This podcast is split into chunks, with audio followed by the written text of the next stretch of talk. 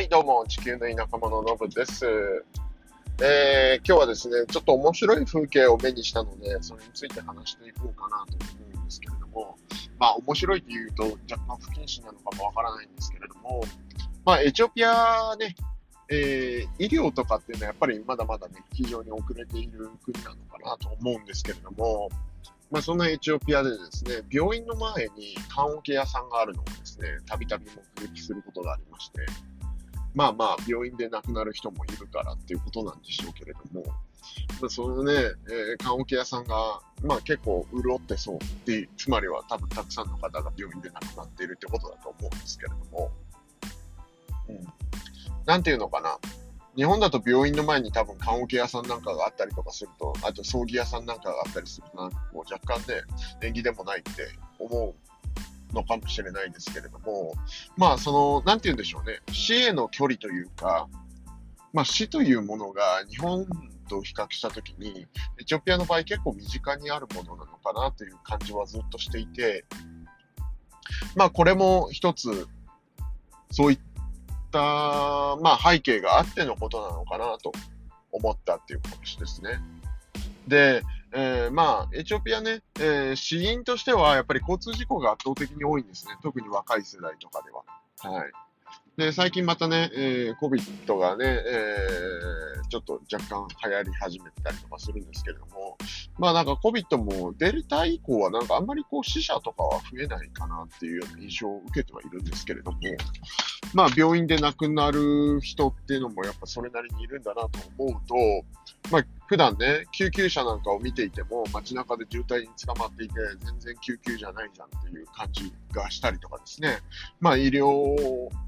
関連のね、整備は、まあ、進んでないので、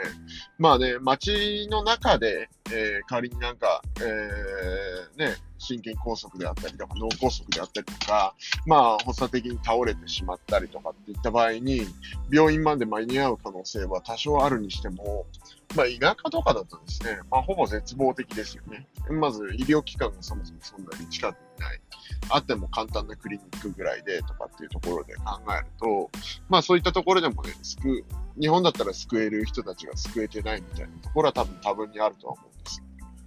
で、まあ、まあ交通事故もね、本当に、えー、アディスアベバとね、アワサを往復する間にね、なんか2、3件、なんか車がとんでもない方向を向いてたりとかですね、ひっくり返ってたりとかっていうのはミューニーするわけで、まあそういうのにね、バジャージとかってあのトゥクトゥクみたいなもの、三輪のね、えー、まあ乗り物なんかで絡んできてたりとか、歩行者が絡んでたりとかするとですね、まあ大体まあ死者出てるんだろうなという感じはするんですけれども、うん、危ないことを結構してはいるんですけど、まあそれによって人が死んでしまっても意外とケロッとしているとか、まあ戦争ね、内戦でもたくさんの人が死んでいて、まあ、飢餓とかも含めると、えー、ひょっとしたら100万人ぐらい死んでんじゃないかみたいなことを言ってる人とかもいるわけなんですけれども、まあ、そういった状況でも意外と、なんて言うんでしょう、えー、まあ、悲しみは、まあもちろんあるにしても、意外とケロッとしている、表向きには。とかっていうところで、まあ、この国の人たちがいかに死に慣れているかっていうのを感じたりするわけなんです。はい。で、まあ、私自身ね、こういう国にいるので、まあ、健康管理には気を使わないといけないなとは思いつつ、まあ、それでもね、最終的に人は皆死ぬんだと思えば、まあ、できることをね、きっちりとやっていくべきなんだろうなと思う思うわけです。で、まあね、えー、いろいろと、うん、やらなきゃいけないタスクとかね、えー、問題は山積しているわけですけれども、まあ、なんとか頑張ってやってます。というようなお話でございます。でもね、なんかこの、なんて言うんだろう。その文化的な背景の違いから出てくるこういう景色っていうのは結構面白いような気がしていて、まあ僕日本でもなんかそんなに病院とかがあまり好きではなかったので、えー、まあ、病院好きな人なんてあのほとんどいないと思いますし、まあ、本当高齢者が暇つぶしに、えー、お医者さんとお話ししに行ってるみたいなね、えー、日本の医療現場とかを考えると、まあ、あんまりね、医者が好きな人っていうのは若年層にはいないような気がしますけれども、まあ、私自身も、ね、若年層と言ってしまっていいのかどうかわからない年齢に入ってきていますけれども。うん。まあ、ね、病院好きじゃなかったし、まあ、むしろ嫌いなので、あんまり機会もなかったんで、まあ、葬儀屋とかね、まあ、日本の場合、棺桶屋っていうのはあんまりなんか見ない気がしますけど、